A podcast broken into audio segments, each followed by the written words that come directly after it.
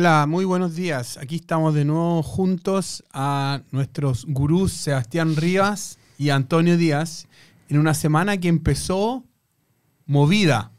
Empezó movida, sí, bastante movida. Muchas gracias por lo de gurú, eh, absolutamente inmerecido. En el caso de Antonio yo diría que sí, pero... Son mis dos gurús. Pero sí, hace un ratito nomás. eh, vimos que hay cinco titulares de acuerdo para... Un gurú vive del marketing. Sí, hay, cinco, hay cinco titulares de acuerdo por una nueva constitución.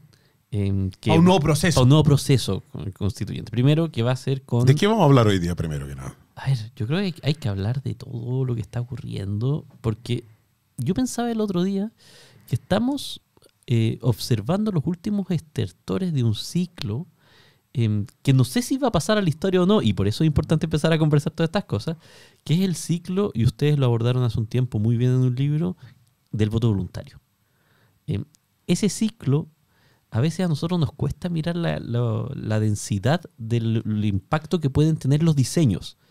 Probablemente el ciclo del voto voluntario determinó muchas más cosas de las que nosotros hoy día podemos asumir, incluida la fragmentación en la que terminó la política chilena en varios ciclos, de los cuales la última expresión fue la elección de constituyentes. Claro. Pero digamos, o sea, cuando, cuando uno ve lo que hay hoy día en la Cámara de Diputados, también hay cierta fragmentación. Em, es probable que estemos observando esos últimos estertores y yo en estas cosas siempre trato de asumir, a mí, a mí alguna vez me enseñaron que las culturas también no son entes vivos propiamente tales, pero es muy complejo cuando uno se tira contra las culturas. Entonces uno empieza a observar cosas en, esto, en este diseño, digamos, de cómo seguimos, donde claro, uno de los temas es que pareciera que todos estamos de acuerdo en que debiera haber voto obligatorio, pero de repente cuando uno empieza a ver los titulares de las cosas que se empiezan a acordar, no está 100% claro, digamos, Claro. O, o no en todas las instancias. O... Así es. Yo creo que hay tres temas que están sobre la mesa. Uno es qué es lo que aprendimos del proceso que se terminó y un tema que ha salido recurrente esta última semana es cuánto el- de la fake news impactó el resultado. Alguna gente diciendo que tuvo un gran efecto y otra gente diciendo que tuvo poco efecto. Em, el segundo tema es, obviamente, el cambio de gabinete. Fue un, Muy fuerte. un hecho importante. Y el tercero es lo que supuestamente o lo que se está terminando de acordar hoy día sobre el nuevo proceso. Así que no sé si partimos por fake news. Podemos partir por orden. Partamos por el, partamos por las el tema de las fake news, que a mí me parece súper interesante porque además tiene un componente de algo que ustedes han estudiado mucho, que es el tema de hasta dónde penetran las redes sociales. Eh, a ver, yo aquí separaría dos cosas. Yo separaría, eh, por una parte, la justeza o la dimensión del resultado de si existen o no fake news que andan circulando en Chile eh, y en qué magnitud. Porque nos Ah, podemos. yo diría nos- que la respuesta sí. es sí. Nos podemos, claro, nos podemos perder eh, en el sentido de que uno dice, bueno, probablemente no te va a explicar, las fake news no te van a explicar 62 puntos, pero de que circulan fake news y de todo tipo y a, a profundidades, digamos que uno las puede ver eh, todos los días, eh, sobre todo en redes sociales como Facebook, que- uno habitualmente mira Twitter mucho, como la élite, nosotros miramos mucho Twitter, pero en Facebook hace harto rato que las fake news de todo tipo, no solamente políticas, están pululando bastante campantes.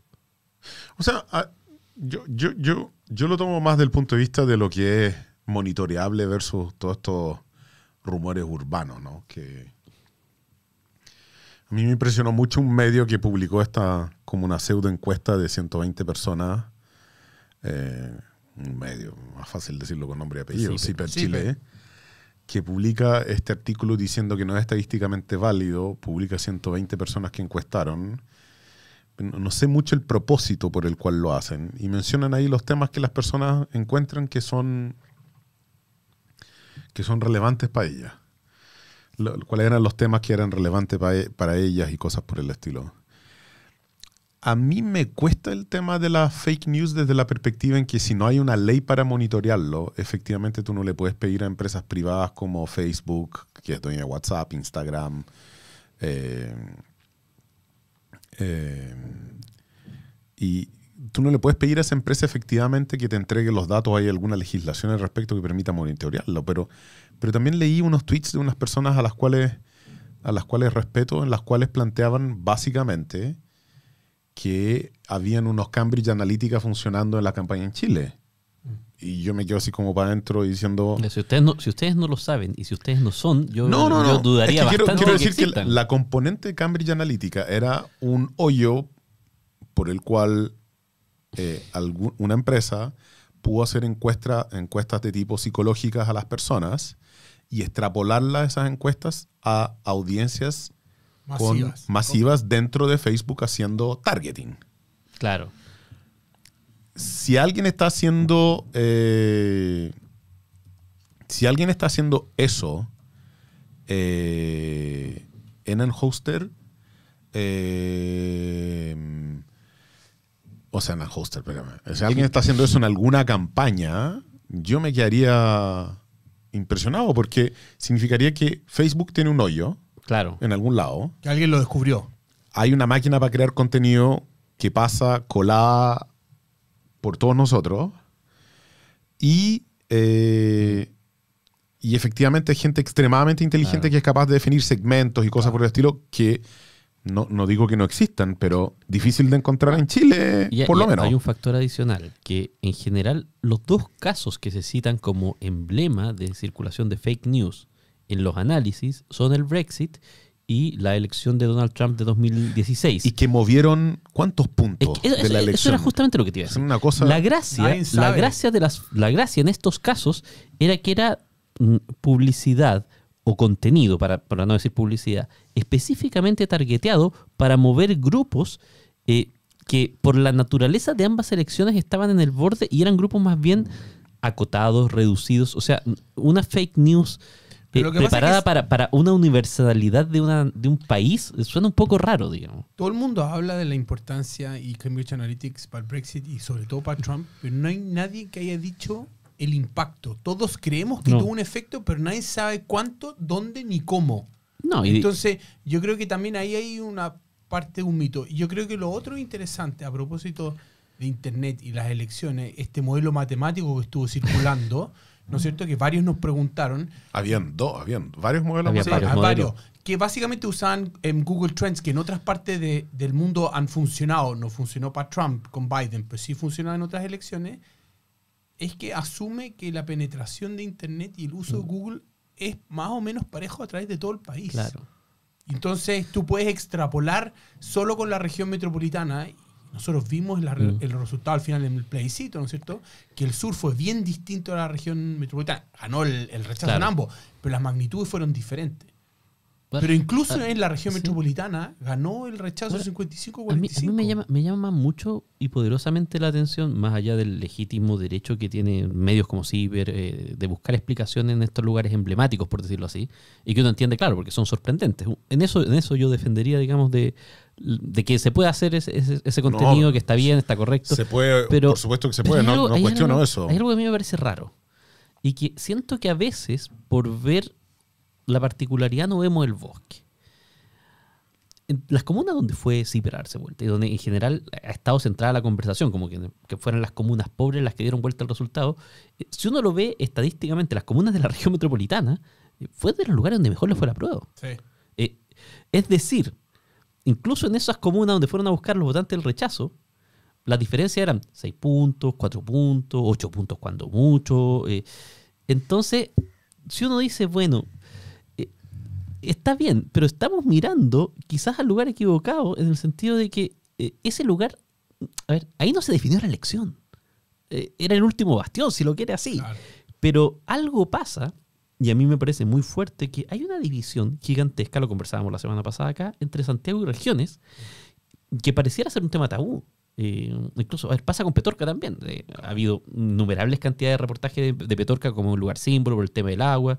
Y claro, en Petorca eh, ganó el rechazo, como, como en prácticamente todo el país, salvo ocho comunas, y ganó por un porcentaje de 56%, que está lejos de ser el porcentaje más elevado. Eh, entonces, mi duda es, chuta, por mirar estas particularidades o estas cosas que parecieran extrañas, ¿no habrá algo que nos estamos perdiendo? Porque hubo lugares donde el rechazo sacó 75, Ni un 80, eh, eh, digamos, o sea, hubo lugares donde tres de cada cuatro eh, personas votaron por el rechazo eh, y, y asumir que ese núcleo porque nosotros extrapolamos mucho la parte por el todo. Asumir que ese núcleo lo hubiera hecho por fake news eh, A- suena a- complicado. asumir que algo de esto tiene de fake news como punto de partida para mí habla de lo poco que quieren mirar los datos. es que. Es es que lo más pasa, fácil. Es que es, Es lo más demasiado. fácil. Porque pero es si de- no tienes que ir al, al- al fondo del asunto. No, por eso, pero es que si tú no miras los datos, eres capaz de tomar esas conclusiones apresuradas. Claro.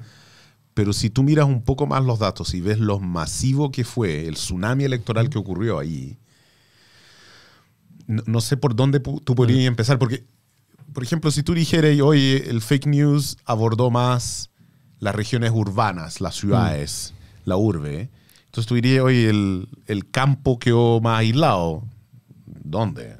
Fue O se, se enfocó más en la plurinacionalidad. Entonces Claro. debería haber ganado Entonces- el apruebo en Santiago. No, yo, yo creo que el gran miedo también a reconocer de muchos es que el voto obligatorio, en Sí. realidad, es que el chileno, cuando se dice y se le pide algo y se le dice que es obligatorio, el chileno lo hace. Sí.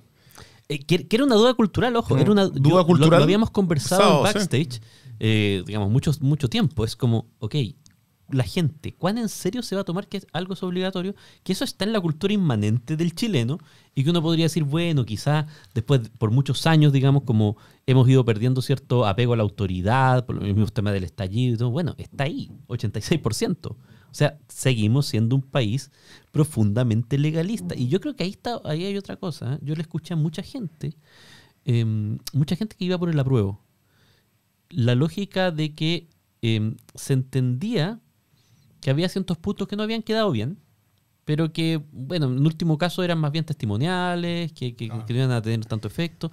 A mí me da la impresión que la gente hizo la pega de manera bastante más seria de como lo estamos mirando y que, a ver, en, un, en, en una constitución, que una propuesta constitucional que recogía muchísimas cosas, es muy fácil que uno encuentre un motivo para rechazar. No, claro, acá tenéis cua- casi 400. para Entonces, entonces O sea, basta con uno. Basta, basta, sí. basta con uno. Usted- bueno, ustedes han hecho estudios. Una de las cosas que todavía en Chile sigue siendo divisiva, y ahí cada quien puede tener su opinión. Yo, mi opinión es que digamos, debiera ser totalmente permitido, es el aborto. Pero sabemos que eso es divisivo. O sea, sabemos que cuando tú pones aborto en una elección, probablemente el 40% de los votantes va a ir en contra. en yo diría más bien casi el 60. O sea, pero, pero Por el nivel, por el nivel de penetración que tiene el Claro, cristianismo. Pero, pero partes, partes concédeme ¿no? que en peor de los casos estás Sí. partiendo con un 40. No, ya te tiraste encima el 40%. Yo y sin que- ningún otro artículo. Yo creo que 40 hoy día es mucho. No, y sin ninguno. No, yo creo que no, Cristóbal. Ya, pero. Porque estás asumiendo que toda la derecha está en contra. No, Y no, no, no, no. A ver, eh, a ver, ojo. El tema como el aborto son más complejos en términos. Valóricos. Valóricos, que eh, izquierda-derecha. Y, Es verdad. y hay, hay tema urbano-ciudad. Pero ya, ponte tú que fuera un tercio. Ok, perfecto. Una temática ya tenía un tercio. Empiezas a tirar otras temáticas. Eh, El otro día escuchaba una conversación de alguien que decía, bueno, a mí por los datos nunca me hizo mucho sentido que insistieran con la plurinacionalidad, porque la región que se supone que podría estar beneficiada por esto es la región donde históricamente gana la derecha. Claro. Eh, entonces, chuta, ¿qué tecla estamos tocando? ¿Cuál es? Y aquí eh, viene algo que, que siempre conversamos, que es, en el fondo, ¿hasta dónde hay táctica electoral en esto? ¿Cuál es la coalición ganadora? ¿Cómo, cómo tú armas tu coalición ganadora? Ah. Daría la impresión que los convencionales estaban eh, con una idea de que pusieran lo que pusieran, iban a ganar, porque el clivaje de constitución de Pinochet versus nueva propuesta iba a ser muy poderoso. No, ellos pensaban que pensaban en el país del voto voluntario. Claro. El país que los eligió a ellos. El No. país del 43% El que país, seguía- el país del voto voluntario, el 43%, y de las elecciones con, poca con muy baja participación. Exactamente, que ellos iban a mover a los suyos y que por eso iba a ganar el apruebo. Claro. Y estaban tan convencidos de eso que en el fondo ese fue su leitmotiv y no se dieron cuenta que el voto obligatorio hace hablar a la otra más de la mitad de la gente que no fue a votar a los convencionales. Entonces yo creo que la diferencia es el país como Sí. creció. Ahora hay como una, una masa de gente que tiene opinión que tú no sabes cómo opina. Y a mí, No. a mí una de las cosas que me llama más la atención es mucha gente de la prueba que dice estar sorprendida por el resultado, teniendo explicaciones tan categóricas y tan para por qué ganó el rechazo. Eso Sí. me llama mucho, mucho la, La atención. explicación categórica acá es como la principal fake news para mí hoy día. Es que, a ver, yo Porque creo que sí. cualquiera que sabe de datos o que ha visto los datos electorales ha visto como habían tres motivos para, o sea, yo diría, tres o cuatro motivos para ir a votar. Uno, porque era obligatorio. Dos, porque estabas a favor o en contra del texto. Sí. Tres, porque estabas aprobabas o rechazabas lo que estaba haciendo el gobierno. o sea, estabas evaluando el gobierno. Y cuatro, porque no te gustó todo el proceso de la Sí. convención y, y todo lo asociado a ella. Tratar de separar, que alguien te diga tan fehacientemente qué ocurrió, eh, O sea, es algo que me cuesta mira, a mí. yo me di la lata, no la lata, digamos, pero me di, me di el trabajo de leer los 120 testimonios de Zipper. Eh, y tú encontrabas ahí Yo leía 30. harta más complejidad que, que la descripción hecha. O sea, la gente Es que el era ejercicio que hizo, multifactorial. el ejercicio que hizo Zipper es súper valioso, pero para hacerlo, para hacer Cristóbal sabe mejor de esto que yo, porque las respuestas eran abiertas. Sí, Entonces, el análisis de esas respuestas, para hacerlo, para hacerlo de verdad entendible desde el punto de vista de los datos, tenéis que estructurarlas. claro. Y al estructurarlas, ya vas perdiendo parte del... Y es cuestionable la forma de estructurarlas. Entonces, este ejercicio de los datos, cuando tú haces preguntas abiertas, es muy complejo. Es muy complejo. Y siempre hay un claro. sesgo del que, oye, no me gustó el texto. Eso... Ahora, había, había un tema que se, que se repetía para mí en general y que era la desconexión de la propuesta con ciertas preocupaciones de la gente o con, o con las cosas, digamos, que, que están ocurriendo hoy día. En, gener- en general, eh, uno de los temas, y, y eso es muy impresionante porque sí hay data, aunque sea de las encuestas, pero hay data de que hay, hay algunas cosas que se empezaron a mover. Por ejemplo, el tema de las pensiones. Hace cuatro o cinco años, eh, yo tiendo a pensar que si alguien hubiera aparecido en Chile con una propuesta de un sistema de reparto y lo hubiera dicho tal cual, probablemente hubiéramos andado ahí mitad y mitad. Eh, después de los retiros, Mm.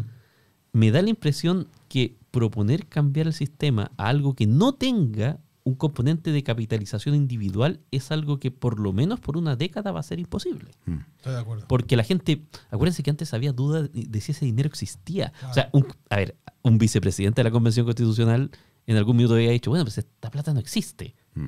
Jaime Baza, en, en algún minuto antes de, que- de ser convencional, para ser justo.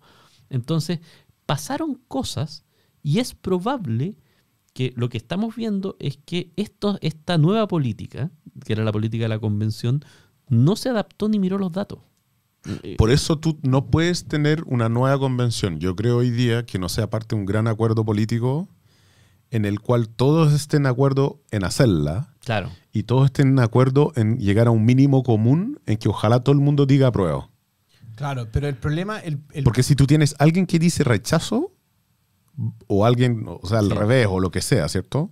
Porque tú vas a tener dos extremos que van a decir que no a todo, ¿cierto? Yo creo. Sí. En esto, no sé, republicanos y, y por el otro lado el otro partido. ojo que Partido de la Gente anunció que estaba en reflexión a propósito del acuerdo. Imagínate. Entonces, em, Y de los que estaban más al centro, además de la Claro. derecha. Claro, entonces yo creo, lo que sí yo creo que, al menos mirado de afuera, lo que a uno le preocupa es que ya, hay una demanda por una nueva constitución, el primer proceso salió mal, para que el segundo salga mejor, tenemos que estar de acuerdo en el diagnóstico. Sí. Y, y- El teléfono de Cristóbal está sobreescribiendo todo lo que él dice. y y- pasa, y pasa. Y yo sí. siento, y yo siento que em, apurado puede salir cualquier cosa. A ver, Que se autoimpusieron una fecha en Es esto. que- es que una fecha que hoy día ya dijeron que no, ¿no? Están hablando de un plebiscito en diciembre. o ahora. sea, originalmente el acuerdo tenía que ser la semana pasada, antes del 11. no, no, no, sí. Después antes del 18. No, pero Eh, no. Se suponía que el plebiscito iba a ser en diciembre. En- no, Ahora no, el primero marzo, era. Ahora pareciera que ya no. O sea, marzo yo No, escuchaba no, no. abril. No, el plebiscito de salida va a ser en diciembre del 2023. Eso es lo que leí ahora. O sea, eh, hay, hay dos. Ya, ya se O sea, salieron de marzo. hay como- Ya se salieron, perdón, de septiembre. Es que sí, lo, lo que pasa es que, claro, dependiendo del tiempo que tú tengas, pero da la impresión que va a ser algo más corto, da la impresión que va a ser algo más breve, pero yo ahí me iría para. decantaría un poquito hacia el segundo tema que tenía en la mesa Cristóbal Luneos, que es el tema del cambio de gabinete. ¿Y por qué lo uniría? Porque, y esto es otra cosa que nosotros hemos con- conversado, yo creo que más allá de las evaluaciones positivas o negativas de las figuras, sí uno puede decir que en el cambio de gabinete el presidente Boric eh, al menos tiene una cuota de realismo de intentar tener dos figuras que le van a construir o que pueden tratar de construir esta mayoría esquiva de cuatro séptimos que tiene en el Congreso y que de- dependiendo de ciertas condiciones, y eso es lo más jodido, quizás ni siquiera necesita el gobierno para constituirse. Eh, porque nosotros tirábamos el otro día las cartas acá y decíamos, bueno, si es que aquí se mueven dos, si es que en este grupo, si es que este grupo está a bordo, si es que algunos, algunos que son de, que estaban en esta, ¿se acuerdan de la teoría de los anillos? Que estaban más fuera del anillo, sí, en el Senado, sí. se pasan para este lado, eh, el gobierno eh, no tiene demasiado que decir. Es decir, los cuatro séptimos para un nuevo proceso se podrían constituir desde la derecha hacia la izquierda, incluso excluyendo republicanos, y ahí el gobierno tiene un margen que es súper importante y que va a depender de la muñeca política que tengan Carolina Toá y Analía Uriarte por sobre todo. Yo creo que el cambio de gabinete es importante porque yo no veo que sea posible tener un éxito, un proceso convencional exitoso si el gobierno no gobierna. Es complicado. ¿No es cierto? Porque va a empeorar el próximo año la situación económica va a ser muy dura, ¿no es cierto? Em, y por lo tanto el gobierno va a tener que avanzar en algunas de sus reformas porque no se puede quedar parado un año más. Y ahí yo siento que tanto la, la ministra del Interior como la ministra de Sexpress pueden asegurar que el gobierno en esa parte no haga lo mismo que hizo en los primeros seis meses, que estuvo básicamente parado. Es que además está el desafío de que, a ver, hubo cierta coincidencia, lo conversábamos también la semana pasada, en que este era un tiempo como, por decirlo así, de paréntesis. Ahora tú no te puedes permitir ese lujo. Hay dolores y desafíos que están eh, sobre la mesa y que si el gobierno no los encara ya, Pero- eh, digamos, se les va a complicar la, la situación. Una de las cosas que a mí más me sorprende de las personas que yo he hablado que han estado sorprendidas por el triunfo, Ujú. el rechazo, es que tienen algo en común, por lo menos dentro de la casuística que me ha tocado a mí. Han minimizado permanentemente el efecto que tienen los chascarros o los errores Mm. eh, no forzados en lo que es la política de inmediatez que hay hoy día. Y yo encuentro que es un error eso. Es un error. O sea, yo encuentro que todos los chascarros hoy día son memes. O sea, hasta las famosas piñericosas de nuestro expresidente. Y acá, cada vez que tú cometes un error, estáis quemando una ficha. No, y, y- si tú empiezas a sumar eh, los hitos de este último semestre, si uno lo piensa de una manera, digámoslo así, siendo lo más transparente con lo que uno le viene a la cabeza, eh, están algunos numeritos de la convención, está el escenario, por ejemplo, el gabinete Irina Caramanos. Eh, No, hay, hay, hay mucho- hay muchos hay- errores no forzados. hay muchas cosas Iban virales. a bajar los sueldos y no los bajaron. Claro, es que- que- y son todas, todas esas son eso- pequeños triunfos virales de, de quien está A lo que voy yo empujando. es que esas cosas yo creo que tienen más impacto hoy día desde el punto de vista de, de memes, de viralidad en las redes sociales, de stickers, de cualquier cosa que tú quieras crear, que lo que te puede aportar un video de fake news.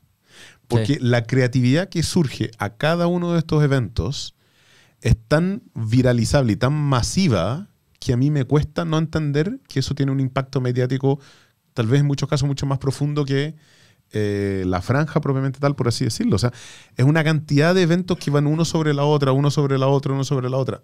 Entonces, esa parte yo creo que dentro de la gobernabilidad y del cambio de gabinete que se está haciendo hoy día, es importante cuidar Mm. el error no forzado.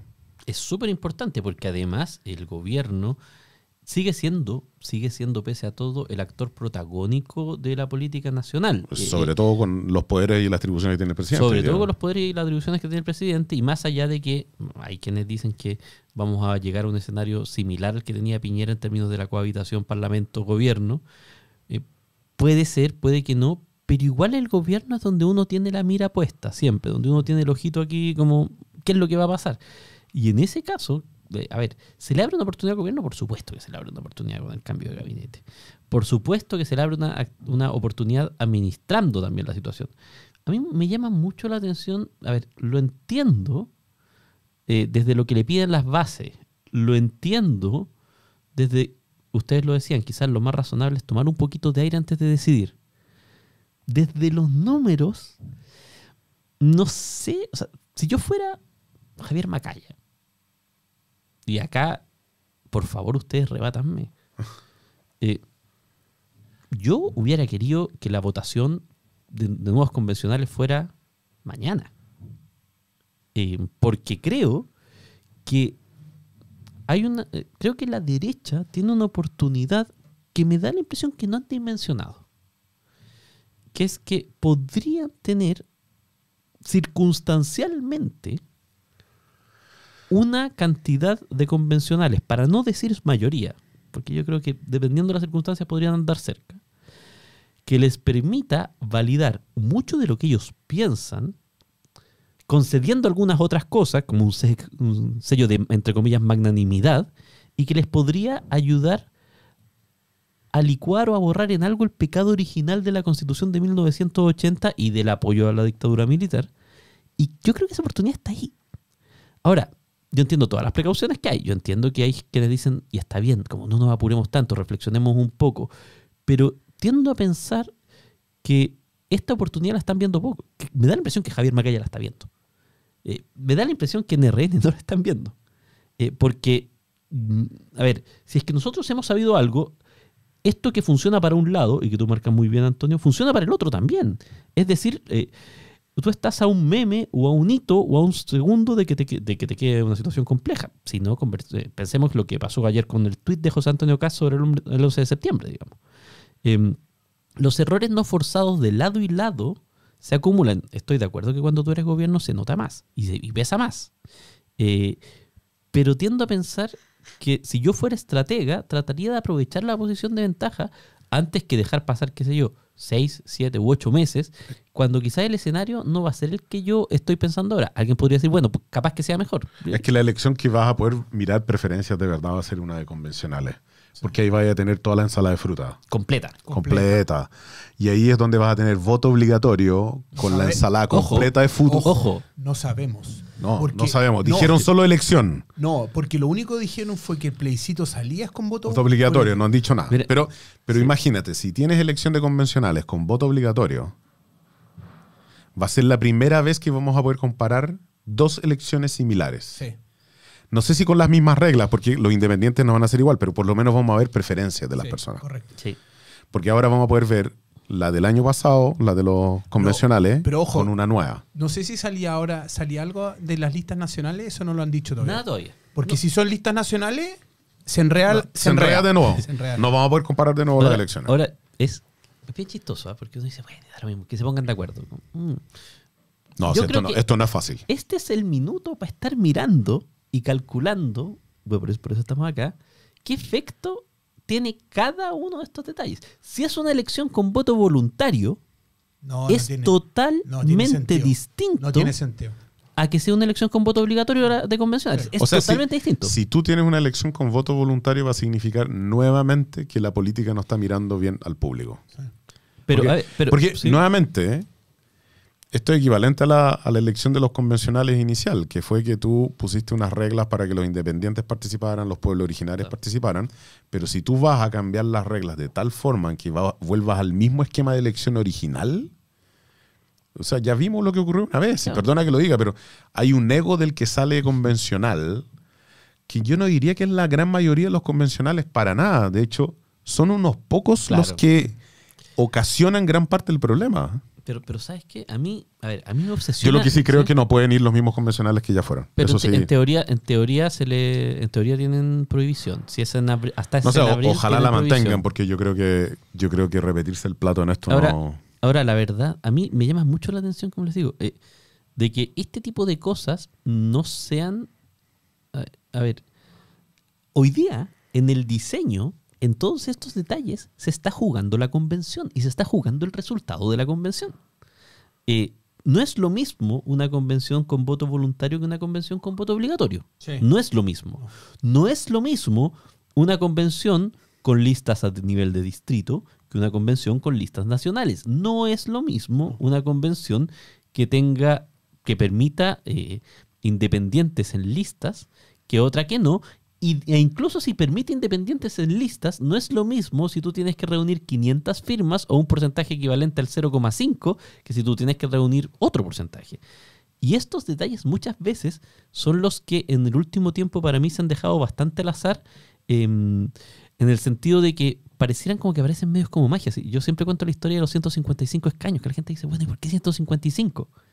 A y, ver, que- y deberían ser menos. bueno, pero, pero, Hoy tú, día con la mitad yo creo que lo puedes hacer. pero tú- tú sabes por qué son 155. ¿No?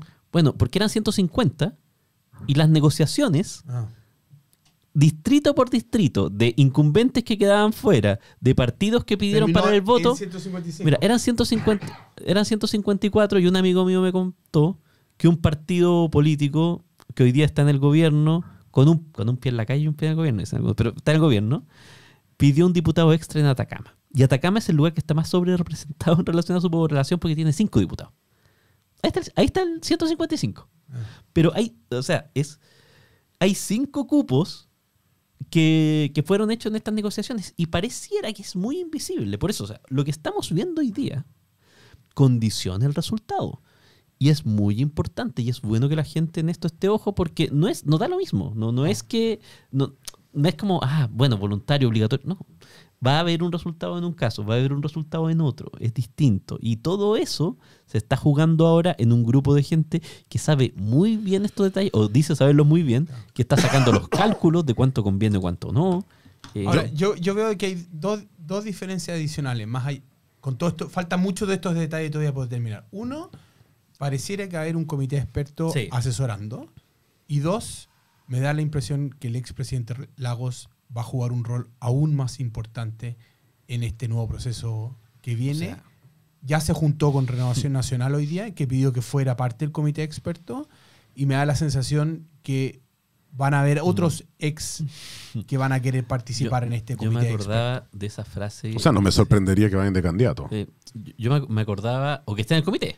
O sea, no. O, o en el comité. Perdón, pero, pero no me sorprendería que esté Frey de candidato, que Sí. esté Lagos de candidato. Pero no me sorprendería. Yo me acordaba de esa frase de, de Mark, que la- la- siempre se la atribuyen a Mark Twain, de esta de los rumores de mi muerte han sido bastante exagerados. Eh, y, a ver, y Ricardo Lagos, si uno, si uno empieza, si uno empieza a mirar para atrás, durante el último, durante el último tiempo ha tenido dos o tres intervenciones bastante decidoras en el rumbo. Em, en un minuto en que la encuesta estaba mostrando un empate inicial entre José Antonio Cast y Gabriel Boric, cuando José Antonio Cast había sacado un poquito más que Gabriel Boric en la primera vuelta presidencial, Él fue. él sale Sí. y dice, como dice, por mi historia, por- yo no, y porque ha tomado Boric". decisiones adecuadas en momentos Claro. clave. Entonces, y de- después, él es quien sale a prestar una carpa gigantesca a todo el sector del mundo de la centroizquierda, digamos, para que tomara las opciones que tomó, algunos por el apruebo y otros por el rechazo, cuando él se coloca por arriba y dice, eh, esto, esto, esto no termina el 5. ambos son válidos. Sí. Y, y- y él se mantuvo en esa posición hasta el último día. Eh, si uno ve eh, el poder que Ricardo Lagos ha logrado tener en los últimos años, no, después de que después de una derrota en el Partido Socialista eh, bastante ignominiosa contra Alejandro Guille, eh, eh, eh, que, prá- que prácticamente lo obligó de ponerse una candidatura, em, que además pareciera ser como el símbolo, cuando hablan de los 30 años, pareciera que el símbolo termina siendo Ricardo Lago de los 30 Claro. años, eh, eh, que siendo un, un país concesionado, eso. Bueno, chuta, la habilidad política de Lagos no es para subestimarla, porque en las últimas dos coyunturas eh, ha jugado un rol importante y yo tendría a pensar, como dicen ustedes dos, que si no va a ser, por decirlo así, el- la cabeza que está detrás de cómo se está organizando el proceso, que cuando empezamos a ver los titulares empiezan a ir para la idea de Ricardo Lagos de una comisión chiquitita y una convención grande. Eh, Si, si no juega ese rol, es probable que juegue algún o otro. sea, como Congreso y Senado, dices tú. No, no, no. No, es- digo, por eso, una convención chica y una grande. es la, co- la comisión chica es.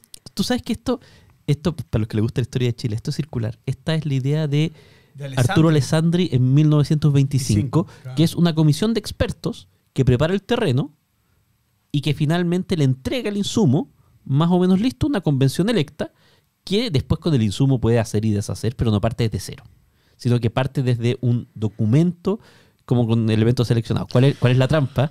Que evidente, ¿qué fue lo que pasó ahí? Y acá uno podría decir si la historia se va a repetir o no, que al final la convención electa tuvo cero. o sea, al final no existió No, convención bien, electa, sí. Alessandri se saltó el paso. Yo creo que mi gran, yo creo que mi gran duda respecto a esto es cómo tú reviertes un rechazo tan, tan potente, con un aumento de participación tan monstruoso, eh, con una nueva elección en la cual, del momento que tú elijas el convencional, él puede tener su propia agenda, que fue exactamente lo que pasó en la, en la convención pasada. El problema de la convención pasada fue que cuando los convencionales salieron elegidos, no sé si te acuerdas un tuit de, de Jaime Baza, Sí. que le decía a la persona que estaba a cargo de la, de la convención que decía que había de todo, Claro. computadores, fax, impresora y pero- todo. Y él, el primer tweet era, eh, le quiero notificar que a partir de cuando tomemos funciones yo lo voy a estar fiscalizando. Una cosa, voy a fiscalizar todos sus actos. Ahora, yo me preguntaría. Yo, y- yo- y- sí, solo voy a cerrar el punto. El problema de una nueva convención con convencionales electos es el ego que adquieren del momento que son elegidos. Ahora, yo tengo una pregunta ahí y que es circular con respecto a lo que conversábamos al comienzo. ¿Hasta dónde eso no es parte del diseño electoral base que existe? Porque cuando tú No, ves- es parte del diseño electoral base, pero ellos no son políticos. Claro, pero cuando, cuando, Profesionales. cuando tú ves, a ver, porque uno dice, bueno, ¿y cómo la convención llegó a ser esta suma de particularidades? Cuando uno empieza a ver la cantidad de convencionales que fueron electos con el 4%, 5%, 6%, eh, a ver, hace sentido, de alguna manera, que quienes fueron electos vengan por agendas particulares. Eso tiene que ver también con el sistema de, de elección que te entrega hasta ocho diputados por distrito y donde probablemente tu mejor apuesta es a diferenciarte y a tener una agenda particular. Yo, sí, yo creo que aquí el, el cascabel del gato que nadie ha dicho es que yo creo que no cualquiera puede ser convencional. Ya está bien, pero, pero Yo creo cerráis- que tiene, tiene que los partidos tienen que hacer un filtro. No, claro, antes. pero, pero el filtro que hagan no impiden que él se transforme en un... No, Sí, estoy de acuerdo, pero mientras más militante es del partido, el partido tiene incentivos, hará que funcione. El problema Claro. es que se eligieron, en la elección de mayo del año pasado, se eligieron demasiados convencionales que iban en lista de partidos, pero eh, no Pero- eran del partido. está perfecto. Pero, pero yo los invito, está bien, está bien. Pero uno podría decir, bueno, eso fue un one-off, esa fue la elección de convencionales, eh, pasó por particularidades. Los invito a mirar la última elección del Congreso, miremos la Cámara de Diputados. O sea, a ver, con todo respeto, y ojalá que no me escuche, María Luisa Cordero, electa diputada por Renovación Nacional. Tú tienes figuras de reality. No, está bien, pero es que sabéis que en Sí. eso encuentro que no tengo problema porque es representativo. pero podría ser más representativo. No, pero espérame, tenéis la parte representativa, pero cuando tú le estás pidiendo a ellos que hagan una, una constitución, si mezclan sus agendas personales, yo creo que nublan el proceso. Porque yo lo encuentro válido cuando tú estás en el Congreso porque Claro. no hay, hay un límite de reelección, las reglas están bien dadas, etcétera, etcétera. Pero acá el objetivo es hacer un documento que lo aprueben la gran mayoría. Ese es el objetivo. Pero, pero, ojo, no es un documento que vaya que lo vayan Pero- a rechazar. pero ojo, porque lo que pasa es que con el diseño actual, el incentivo para ti en los distritos grandes es retener el apoyo del 11% de la población. ¿Por qué? Porque yo con el 11% me aseguro estar electo. Y eso a mí me da la impresión que fomenta agendas que son más específicas. Sí, pero hoy el 11% es más difícil, son mucho más Es electores. que yo encuentro que Chile se metió en un zapato chino en estos Es que- estimados Es que, amigos. a ver, si lo- si- si el punto El- es... eh, eh, o sea, el porque, plebiscito de Sí. entrada lo encuentro válido. El plebiscito de salida lo encuentro difícil. Porque el plebiscito salida depende de un montón de factores Mm. que no dependen ni de la voluntad de la convención ni de la voluntad de nadie, sino que de la, de la Claro. voluntad de los egos. Por lo tanto, si tú pones a narcisos adentro, vas a tener un ruido. Pero si ya son cinco, son capaces de hundir la convención. Ahora, lo que pasa es que, lo que yo te digo, creo- yo creo que aquí hay un tema de diseño político eh, en cuanto a lo que está ocurriendo eh, con la Cámara de Diputados, con la convención, que, sería bueno que nosotros lo viéramos para decidir si es lo que queremos o no. Yo aquí, aquí, digamos, no me arrogo, no me quiero arrogar de decir, ¿sabes qué? Esto está bien o está mal. Pero el diseño del modelo político electoral que tenemos hoy día, en particular en la Cámara de Diputados y que se replicó en la convención, tiende como lógica a la fragmentación. Y esto es, e imagínate este escenario con voto voluntario. Es que yo creo No, que eh. nadie contaba con la lista del pueblo, ni con el comportamiento de algunas listas que iban con los partidos como... Claro, Claro. Yo, yo creo que la fragmentación se amplifica con el voto voluntario y se reduce con el voto obligatorio. Claro. Porque es más difícil que los egos te llenen a una elección, porque no necesito puedo- con 5.000 votos puedo salir elegido. ¿No es cierto? Ahora necesito mucho más de 5.000 y ahí ya la ley y los grandes números debería tener Claro. un, Claro, porque, un por- efecto. porque si yo necesito comprometer a un grupo de gente para que vaya a votar, es el voto voluntario, digámoslo así, Sí, eh, probablemente, y, y además si yo no soy electo con una mayoría eh, con una mayoría sólida, digámoslo así, yo digo sólida, qué sé yo, sobre un 20%, eh, que de hecho creo que de los pocos que obtuvo sobre 20% fue Stingo y creo que la Marcela Cuillos, no, no hubo más. El mi incentivo es tener un grupo o responder a un grupo que sea muy movilizado y muy fuerte, porque ese es, esa es la clave para que yo gane, finalmente. Eh, esa, es, esa es la estrategia. No, entiendo eso. La estrategia es para que tú ganes la elección, pero si después tienes que lograr que, apruebe la, que se apruebe en un plebiscito de salida. Ahí yo lo único que siento que lo único que va a funcionar es que estén todos de acuerdo siempre durante todo el proceso. Eh, es que y el primero, es la clave. el Sí. primero que se porte mal, Lo, lo li- un, un ca- un No. chascazo que para que se vuelva a meter en la fila. Es Si que, no estoy de es acuerdo que contigo, justamente, es que justamente mi problema, mi punto es sobre todo eso. No puede ser dos tercios, justo dos tercios. Tiene que ser más. Porque en la campaña de salida, tú prácticamente no quieres tener campaña del rechazo. Solo quieres no, tener campaña del apruebo. Antonio, tuvimos Todos juntos como hermanos, básicamente, haciendo la campaña por un documento Ahora, común. Pero tuviste dos tercios en la convención. Claro. Se aprobaron No. todos con dos tercios.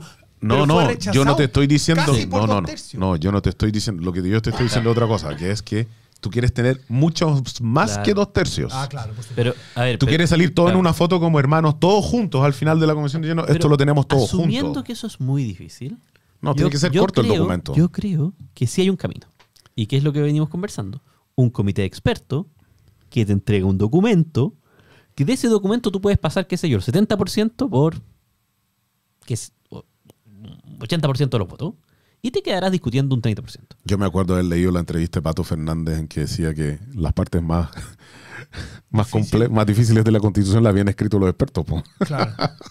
Es que parece, aquí parece, parece al final, bueno, aquí y aquí Crítica estamos- en el sentido, sí. sobre todo, estaba hablando del sistema político. No, y aquí, Pato. está- y aquí estamos obviando un punto que, que- que- que es verdad y que es lo que dice.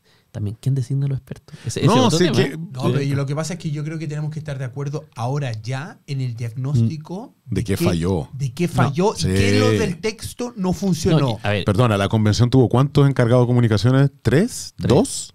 ¿Tres? tres. No, y a ver, y, y creo que hay cierta coincidencia de que esta convención no debiera partir con una hoja en blanco. Debiera partir desde No, pero ahí algún dice, punto. dice como un punto de hoja en blanco. Sí, pero, Ese es el Frente Amplio. El Frente Amplio quiere hoja en blanco. Ah, el Frente Amplio. Ah. otros están pidiendo que no se pueda tocar del Banco Central, derecho de propiedad. Mira, yo creo que ya estamos llegando al final. Hemos recién esbozado el inicio.